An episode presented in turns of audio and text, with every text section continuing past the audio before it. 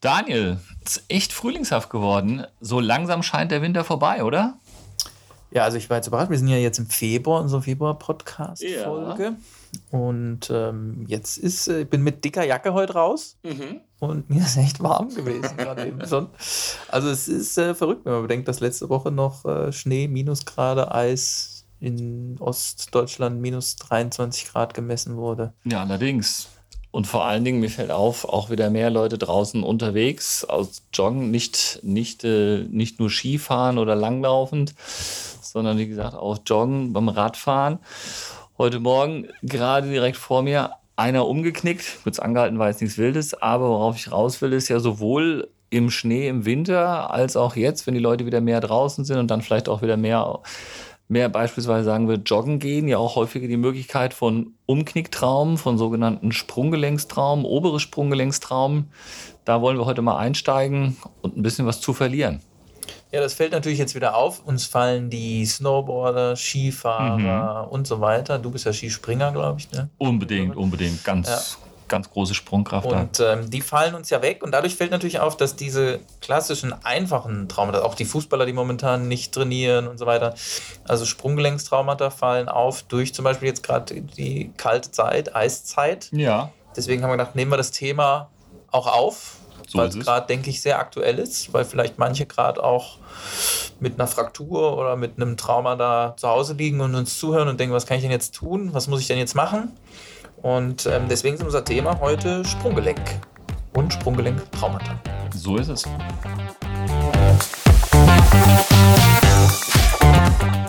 Sie hören nun den medizinischen Podcast Kommt ein Arzt zum Physiotherapeuten mit Dr. Steffen Schneider und Daniel Klein. Dies ist ein Podcast, produziert und gestaltet von Praxisklinik 2000 und der Physiotherapie Movin am Mooswald in Freiburg.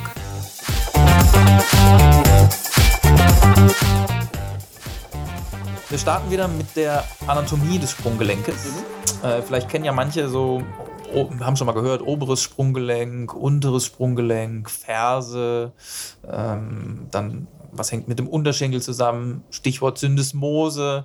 Ähm, kannst gut, du ein ja. bisschen Licht in die Anatomie bringen des Sprunggelenkes? Sehr gerne. Also Sprunggelenk, ihr habt es schon gehört, wir, wir, reden über die untere Extremität, also sprich über das Bein, da ziemlich Richtung Innenknöchel, Außenknöchel, diesen Bereich. Ne? So der Klassiker, wenn man sagt, ich bin umgeknickt, dann äh, weiß eigentlich jeder in der Regel, worum es geht. Wir wollen uns heute wirklich auch auf das obere Sprunggelenk äh, konzentrieren. Das ist also das, wenn man den Fuß hebt und senkt, wo dann die Bewegung drin, drin stattfindet. Ne? Wir haben da den Innenknöchel als im Prinzip Auslauf des Schienbeinknochens, den Außenknöchel als Auslauf des Waden, Wadenbeinknochens.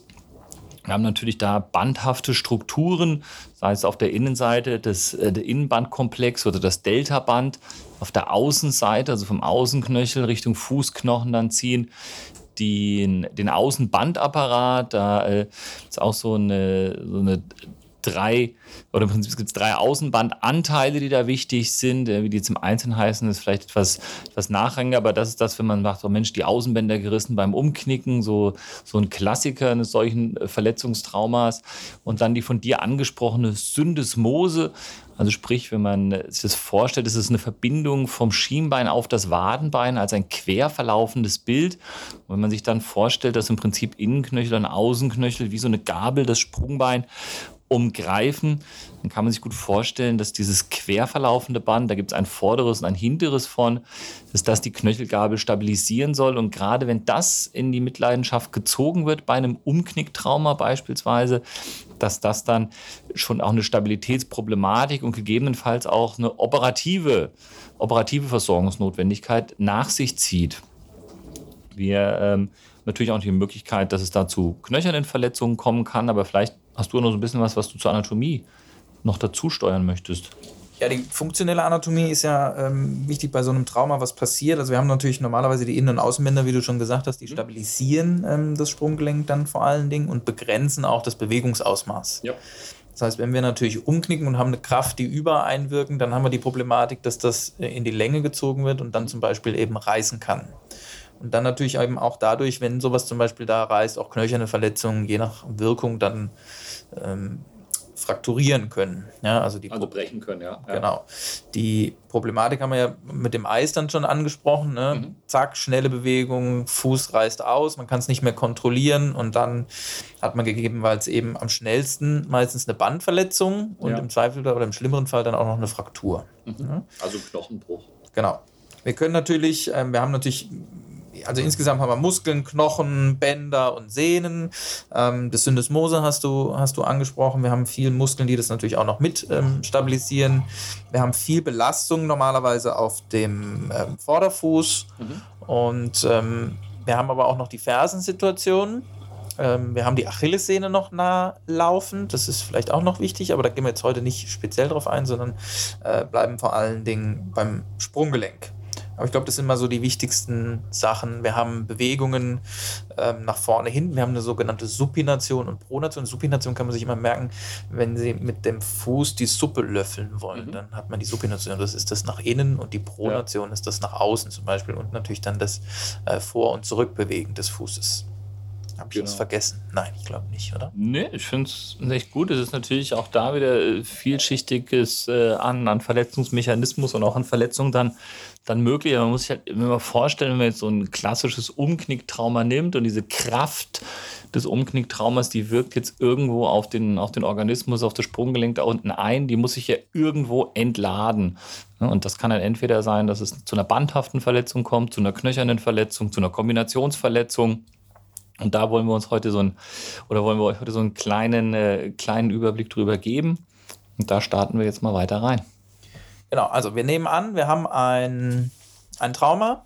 Also wir, gehen, wir haben natürlich die Sporttraumen, die mhm. äh, vor allen Dingen einwirken, auch durch Überbelastung, schnelle Bewegungen, so das klassische, der klassische Fußballer, der im Rasen hängen bleibt oder ausrutscht oder solche Dinge. Wir haben aber eben den Patienten oder den jeweiligen ähm, Menschen, der auch auf zum Beispiel im Alltag umknickt, Bordsteinkante zum Beispiel. Ja.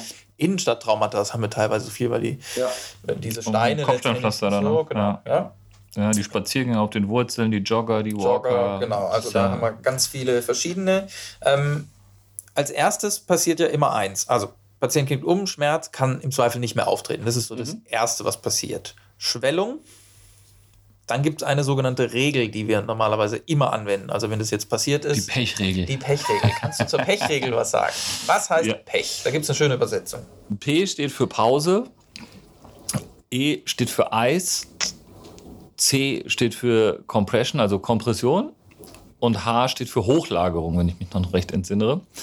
Das heißt, äh, Pause, Pause machen, schmerzgesteuert entlasten, Eis, das Kühlen, Kompression, eine Bandage, einen Verband anlegen und H die Hochlagerung auch da, um eine Schwellungszunahme zu verhindern, beziehungsweise Wasser fließt nur bergab, also sprich, wenn der Fuß, das Sprunggelenk hochgelegt ist, dann ist die Chance da, dass die Schwellung wieder rauslaufen kann. Das ist ja so das, das Erste, was passiert. Man kennt so diesen Klassiker, wo da einer mit dem Eispray angerannt kommt oder man holt gleich das Kühlpad und packt es drauf. Ne? Das äh, mit, Sicherheit, mit Sicherheit kein Fehler und keiner, der umknickt und dann Schmerzen hat, sagt dann, na, jetzt laufe ich aber noch die fünf Kilometer weiter, sondern man sieht dann ja schon automatisch zu, dass man, dass man da in die Entlastungsphase und auch in die Kühlphase gegebenenfalls auch mal eine Schmerztablette rankommt. Das äh, ist dann mit Sicherheit als Erstangriff genau das Richtige. Was muss ich dann als Patient tun, wenn ich jetzt umgeknickt habe, den Schmerz, kann nicht mehr aufstehen, das Bein wird dick? Äh, wie muss ich reagieren? Wann muss ich, kann ich sagen, jetzt lege ich erstmal hoch, wende diese Pechregel an oder soll ich direkt äh, zu dir gehen und gucken, wie ist die Lage diagnostisch, was muss ich machen, habe ich vielleicht was gebrochen? Es ist es ist wirklich schwierig. Das an sich ist natürlich Pechregel und äh, erstmal abwarten. Dann kann man, glaube ich, pauschal sagen, möglich, man selbst denkt, so aus dem Bauch heraus, naja, wird schon nichts Wildes sein. Ich lege es erstmal hoch, ich kühle es, ich nehme vielleicht mal eine Schmerztablette und warte mal ein, zwei Tage ab. Wenn man aber selbst entweder vielleicht schon das Gefühl hat, Mensch, ich habe es vielleicht sogar knacken hören, dass man denkt, vielleicht ist am Außenknöchel ja doch was gebrochen. Oder dass man einfach sieht, Mensch, das ist so blutunterlaufen, geschwollen, das Ganze, da muss doch irgendwas passiert sein. Dann würde ich im Zweifelsfall eher den, den, die Ärztin den Arzt aufsuchen gehen. Aber da ist pauschal, dass man sagt, Mensch, wenn das nicht ist, dann kann jenes nicht passiert sein. Da tue ich ein bisschen schwer mit. Ähm, tendenziell also erstmal hochlegen, ruhig abwarten, außer man hat selbst das Gefühl, Mensch, da ist doch mehr passiert. Selbst wenn es aber so wäre, dass mehr passiert wäre und man würde jetzt nicht unmittelbar zum Arzt gehen, sondern erst nach einigen Tagen, da verpasst man nichts beim, beim Sprunggelenk. Natürlich auch da die Möglichkeit von ganz schlimmen Verrenkungsbrüchen, wo man sagt, Mensch, das muss aber sofort gesehen werden. Aber diese Patientinnen und Patienten, die werden in der Regel auch dann sofort im Krankenhaus gesehen, weil das ist ein ganz anderes Schmerzlevel und so jemand denkt dann auch nicht mehr über ein bisschen hochlegen und vielleicht eine Schmerztablette nach. Also Schmerzlevel ist ein wichtiger Faktor, den du ansprichst. Wenn ich jetzt aus dem Sportphysiotherapeutischen gucke, ähm, dann kann ich, wenn ich das natürlich gesehen habe, das Trauma, kann man es mhm. natürlich äh, noch besser bewerten. Ja, klar. Ja, äh, für die Patienten, die jetzt sagen, ich, hab, ich weiß gar nicht jetzt, wie ich, damit, wie ich damit umgehen soll. Also Schmerz ist, denke ich mal, der wichtigste Indikator. Kann ich noch draufstehen? Mhm. Viele können natürlich schon nicht mehr draufstehen. Ja. Ähm, Taubheitsgefühl ist, glaube ich, auch so ein, ein wichtiger Faktor, ähm, der auch bei Frakturen gegebenenfalls mhm. mit äh, hinzu. Klar, die Schwellung, wie groß ist das Ganze, wie groß ist der Klumpen? Ähm, wir testen immer noch so ein bisschen die Funktion einfach. Kann man noch leicht bewegen? Das ist ein wichtiger Faktor. Wir geben dann von außen auf den Knöchel manchmal so einen leichten Druck, mhm. um zu, zu erkennen, kommt da ein Schmerz. Wenn da Knöchern kein, also normalerweise geht der Patient einmal an die Decke, mhm. wenn man so leicht drauf drückt wir gehen jetzt nicht vom direkt akuten Fall auf dem Feld aus. Also da wird man nichts äh, diagnostizieren können groß, sondern dann guckt man sich, wartet man erstmal vielleicht eine Stunde oder so ab ja. und guckt dann nochmal, wie ist, wie ist so die Lage und muss man gegebenenfalls ins Krankenhaus, weil nicht jeder und das war immer beim Fußball schon so. Sobald der umgeknickt ist, jeder ins Krankenhaus, am besten noch mit dem Krankenwagen hingefahren worden. Das ähm, finde ich immer ein bisschen übertrieben, weil man kann das schon so ein bisschen anbahnen. Was, was habe ich schon? Ein, zwei Stunden Abwand bringt im Zweifelsfall dann keinen um. Und dann nochmal abends vielleicht bewerten, wie ist die Lage. Und dann kann man immer noch fahren und bewerten, wie akut ist die, wie ist die Lage. Ja. Es gibt natürlich auch solche die Begrifflichkeiten, da ist natürlich dann auch eher wieder was für den für den, äh, die Fachfrau, den Fachmann, sowas wie den Ottawa Ankle Score, also zur Beurteilung, ob ein, ein, Bruch da eher wahrscheinlich ist oder ein größeres Verletzungsrisiko eher wahrscheinlich ist. Ähm, Im Zweifelsfall, muss man sagen, im Zweifelsfall eben dann doch eine, eine, Notaufnahme aufsuchen, wenn man sich gänzlich unsicher ist oder das Gefühl hat, es könnte was Schlimmeres passiert sein und man, man wird so erstmal nicht froh. Aber es wirklich mit einer, also Hand aufs Herz, jeder, der kommt und ist umgeknickt und hat da Schmerzen entsprechend im Knöchelbereich, kriegt doch bei mir ein Röntgenbild. Punkt. Also ich traue mir das auch, äh, trotz der vielen Jahre da jetzt nicht zu, zu sagen, das ist nichts. Natürlich liegt man häufiger richtig, wenn man sagt, naja, tendenziell wird das schon nicht gebrochen sein und er hat keinen Druckschmerz am, am Außenknöchel. Wenn ich von Dorsal drücke, also von hinten beispielsweise drücke, wird schon eher kein Bruch sein. Trotzdem lehnt man sich da nicht so weit aus dem Fenster und sagt, man verzichtet aufs Röntgen und das ist auch gut so, denke ich. Du, äh, was man jetzt nicht sieht, ich schmunzel immer ein bisschen natürlich. ich spüre da es. Da kommt natürlich äh, Arzt Physio wieder durch. Ich denke mir immer, ähm, ja, warum muss man den jetzt wieder röntgen? Man hat doch eigentlich, man testet und weiß, alles klar, ich kann natürlich die Situation verstehen, da gibt es immer eine juristische äh, Komponente dabei einfach, dass man sagt, ja, wenn ich dann noch was übersehen habe, dann kriege ich Ärger oder sonst irgendwas. Ich bin natürlich nicht so dabei, wo ich mir immer denke, ja, ich weiß ja eigentlich, also der kann noch marschieren und so, da wird normalerweise, du bist ja normalerweise auch sehr sicher im Zweifelsfall in der Diagnostik ohne Röntgen, aber du willst es dann einfach nochmal sicher abklären. Eine ist das. Manchmal gibt es ja auch noch andere Möglichkeiten der Verletzung. Also es gibt beispielsweise noch solche sogenannten osteochondralen, also knöchern, knorpelige Verletzungen, die auch im Sprunggelenksbereich, dann eher so an dem Sprungbein, also am Talus, der da ja quasi das, äh, den Gegenpartner bildet zu der, zu der Knöchelgabel. Die kann man mitunter auch gar nicht im Röntgen sehen, vielleicht aber teilweise schon. Also da muss ich sagen, da würde ich mir keinen Röntgenblick zutrauen und äh, bin da auch eher, nee, bin da nicht eher offensiv, sondern es wird jeder geröntgt. Punkt. Das ist vielleicht mal was anderes, wenn das ein Kind sein mag, da kann man natürlich drüber diskutieren und anders drüber reden und so, aber an sich wird meiner Ansicht nach ein umgeknicktes Sprunggelenk geröntgt. Gilt das auch fürs MRT? Du meinst, ob jeder ein MRT kriegen muss? Nee, das, das glaube ich wohl nicht. Da kann man schon sagen, da kann man etwas, etwas zurückhaltender sein. Ähm, ich, geh, ich darf nicht unterbrechen, weil ich ja. gehe darauf ein, weil die Patienten immer sagen, ich muss doch sehen, was kaputt ist. Ich werde das nachher nochmal bei den Weichteilverletzungen erörtern, aber. Also gerade so eine Außenband, so ein Außenbandriss, das ist klar, wenn man schon äh, etwas jetzt fortgeschrittenen Alter ist, dann kennt man das vielleicht noch, dass man da früher, glaube ich, sogar drei Wochen stationär aufgenommen wurde und da wurden da Außenbänder genäht und weiß der Kuckuck. Das hat sich ja gezeigt, das bringt alles nichts. Das ist also ein Außenbandriss, eine Domäne des, des konservativen Vorgehens, wo man mit einer, einer sogenannten Orthese, also einer Bandage, mit der man auch bewegen kann, die man dann sechs Wochen, zumindest in meinem Vorgehen, trägt, äh, Tag und Nacht, äh, sehr gut hinkommt, was man auch klinisch ganz gut diagnostizieren kann. Auch diese gehaltenen Aufnahmen sind inzwischen ja äh, ver veraltet, also führt eigentlich auch keiner mehr durch.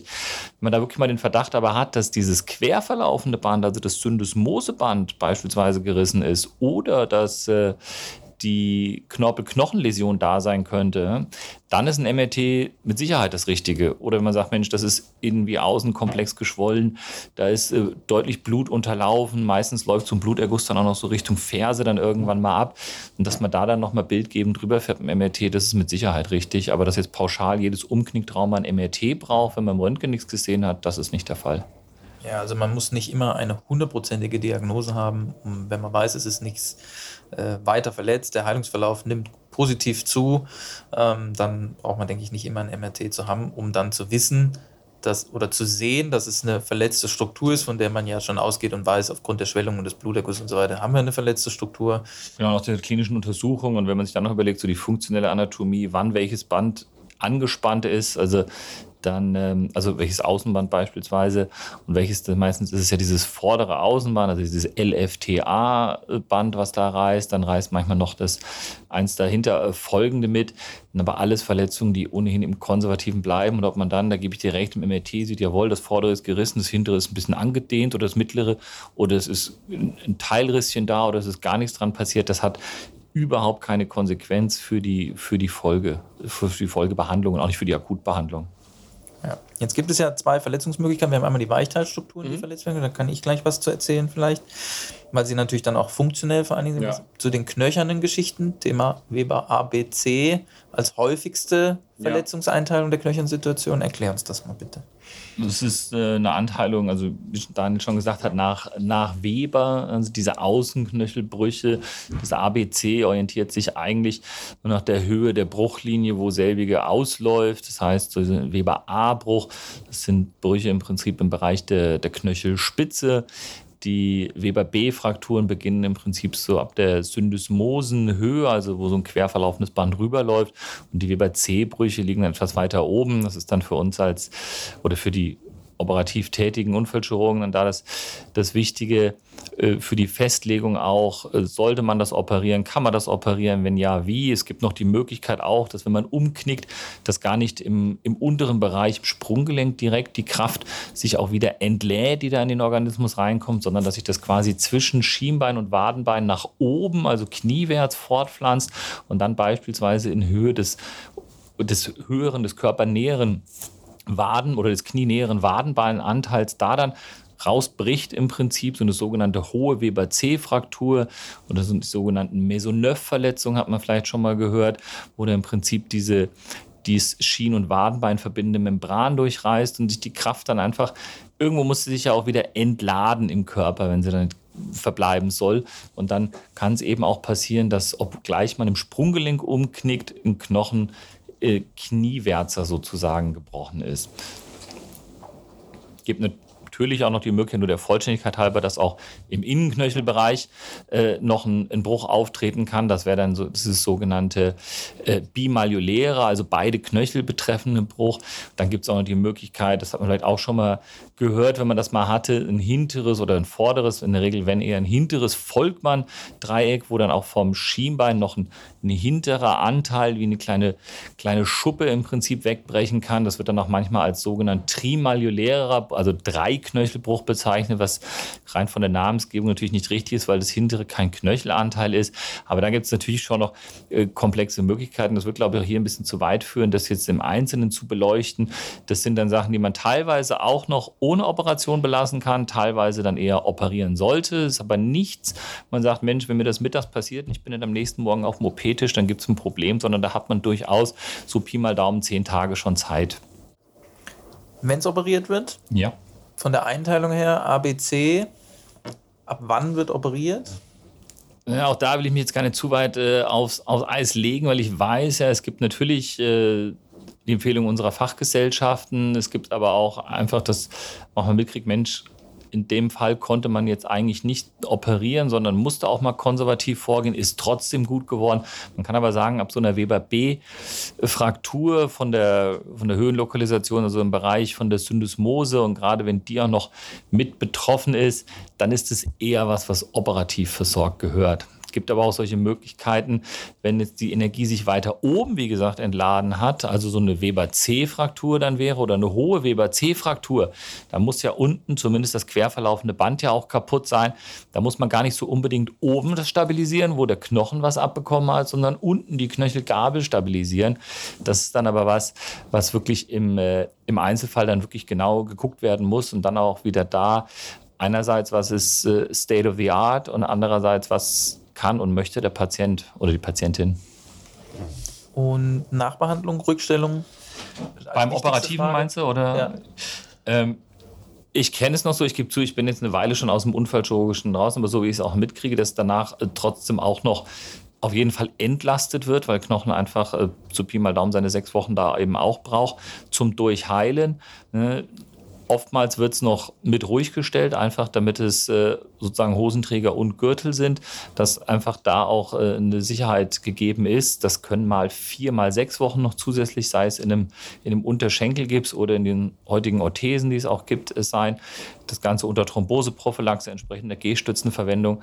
Aber dass man es operiert und darf direkt drauf rumlaufen, das habe ich noch nie gehört. Aber Physiotherapie hast du schon gehört.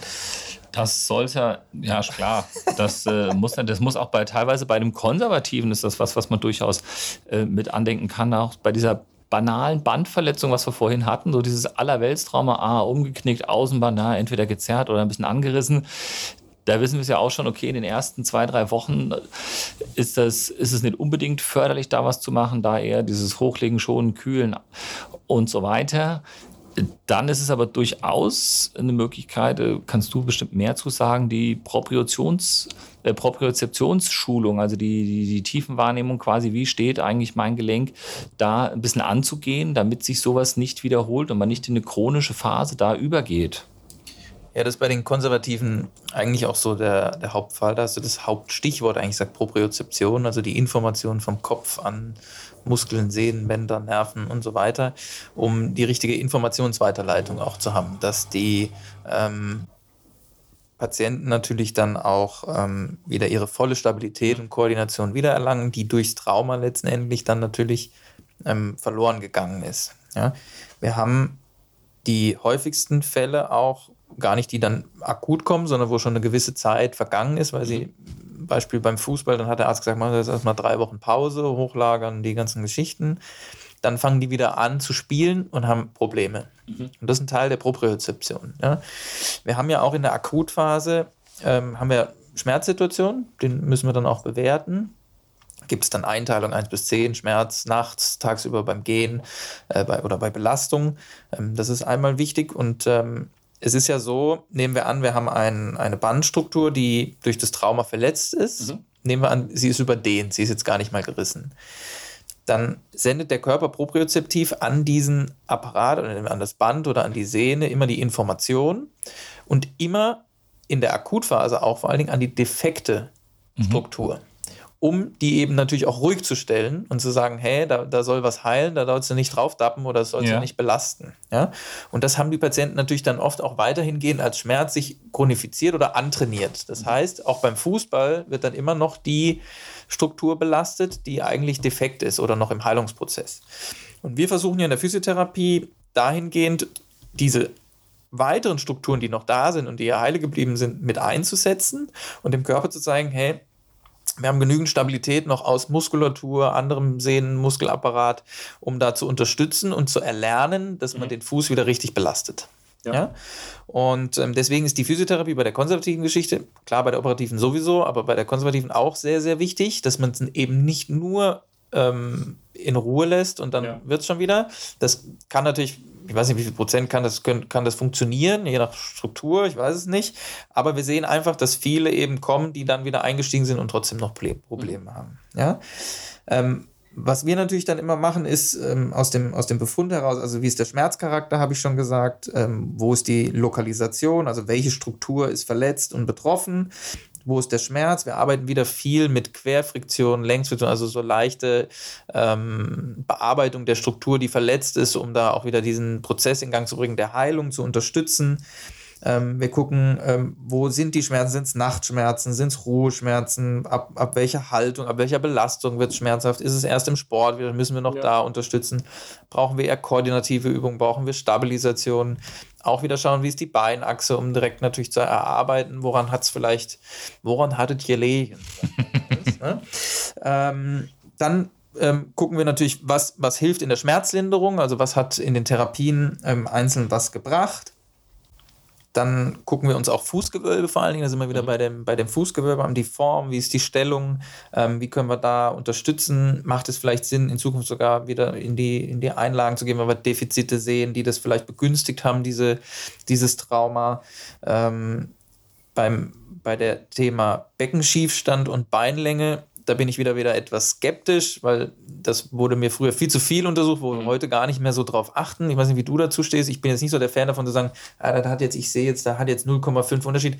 Wir sehen ja auch Schulterschiefstände, haben wir dasselbe Problem. Wir sehen immer bei dem, äh, mit dem der Patient äh, der führende Arm ist meistens anders als der nicht führende mhm. Arm. Ja. Also ich würde dann nicht so die Bewertung drauflegen, nicht, wie mhm. du das siehst. Würde ich mitgehen, ja. Gut, dann schauen wir uns noch äh, Schwellung natürlich an. Da könnte man gegebenenfalls mit Lymphdrainagen oder mit Kompression oder mit Quarkwickeln, mit Zinkleinverbänden. Ja. Gerade wenn das Trauma akut ist, diese Pechregel mit dem Eis. Ich bin eher für Quarkwickel, Quarkwickel enthält Milchsäure. Milchsäure entzieht so die Flüssigkeit aus dem Gewebe, ist sehr, sehr gut zur Schwellungsminderung. Und Zinkleinverbände kann man einfach sehr, sehr gut anlegen. Mhm. Und man muss nicht immer einen neuen Zinkleinverband übrigens kaufen. Man kann die, wenn man den über Nacht benutzt hat, kann man den einrollen, ein bisschen nass machen, wieder in den Kühlschrank machen, dann lässt er sich bis zu fünfmal wieder verwenden. Oh. Spart man ein bisschen Geld. Ne? Auch was gelernt. Ja. Und ähm, die helfen einfach sehr, sehr gut und ja. helfen übrigens auch am, anders, wenn, am Anfang, wenn man die angelegt hat, besser zu laufen. Weil dann habe mhm. ich einfach eine eine, eine Stabilität. Genau. Ich gebe zu, ich bin auch, also sowohl von Zinklam, auch wenn ich jetzt das mit der Mehrfachverwendung gar nicht so wusste, aber von Zinklam und auch von Quark ein großer Fan. Also ich kann ich voll unterstreichen. Ja. Und dann versuchen wir natürlich so schnell wie möglich, wenn wir Funktionen hergestellt haben, Schmerz gelindert haben, die Untersuchungen, dann gucken wir so erstmal so schnell wie möglich wieder in die Stabilität kommen. Ja?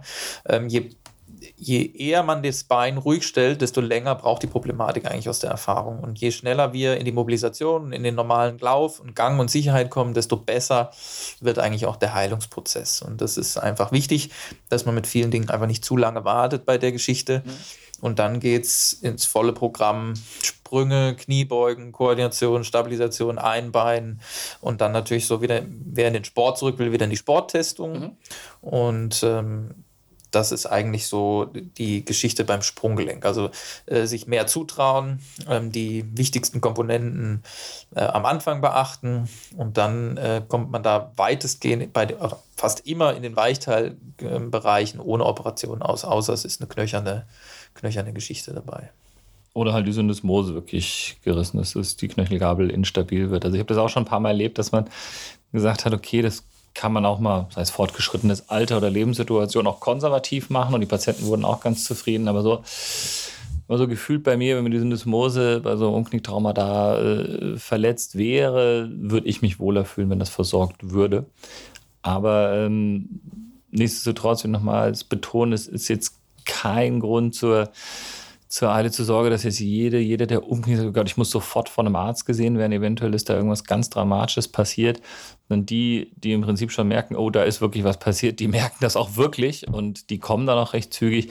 Aber ansonsten hat man da durchaus ein paar Tage Zeit und kann mich da jetzt besten Willen vielleicht an ein oder zwei Patienten, Patienten erinnern, die gekommen sind und gesagt haben, ja, ich bin da vor fünf, sechs Tagen umgeknickt und ich kann da noch drauf rumlaufen, aber es tut halt schon ziemlich weh und dann macht man es ist doch was gebrochen das ließ sich auch alles noch wieder gut operieren. Also da äh, soll sich jetzt nicht zu dramatisch angehört haben, dass man da unbedingt und sofort zum Arzt kommen muss, sondern das ist auch was, wo man da durchaus mit der schon beschriebenen Pechregel erstmal gut anstarten kann.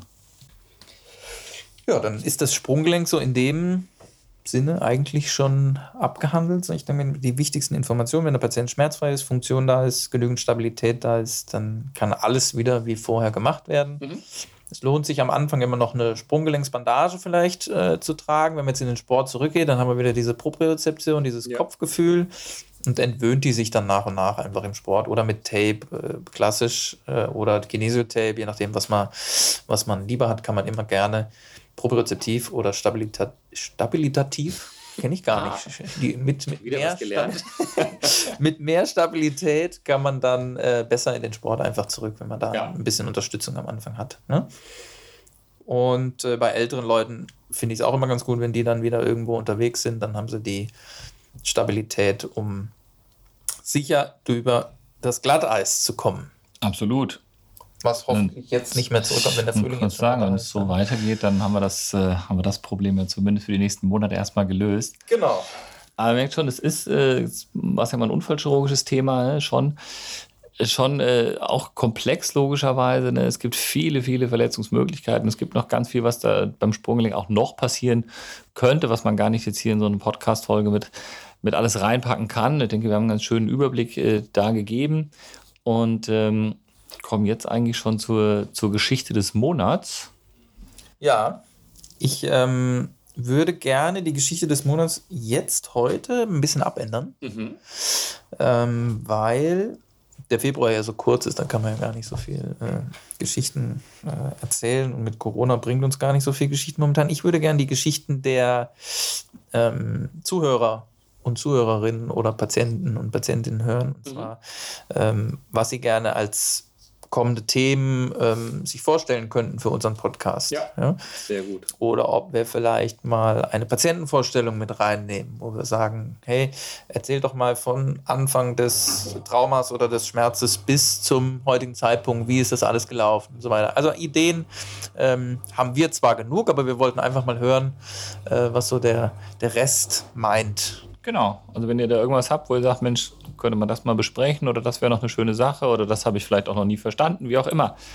Einfach mal äh, Bezug nehmen und äh, Bescheid geben. Wir würden uns sehr freuen. Wenn ich jetzt mal eine gute Idee habe, wo soll ich die denn hinschicken? Ja, das ist. Äh, ich würde meine E-Mail-Adresse angeben, also an daniel.klein at movin-freiburg.de. Ansonsten ähm, kann man auch gerne über Instagram, Facebook seine Ideen uns teilen. Ihr habt ja eine Instagram-Seite ja. und ähm, wir haben eine, also da gerne äh, uns eure Nachrichten und Ideen zukommen lassen. Jawohl. Ich wünsche dir äh, einen schönen Resttag. Ich dir ebenfalls. Und einen traumafreien Tag. Ja, dir auch, gell? Und wir hören uns dann im März. Bis dahin, ciao.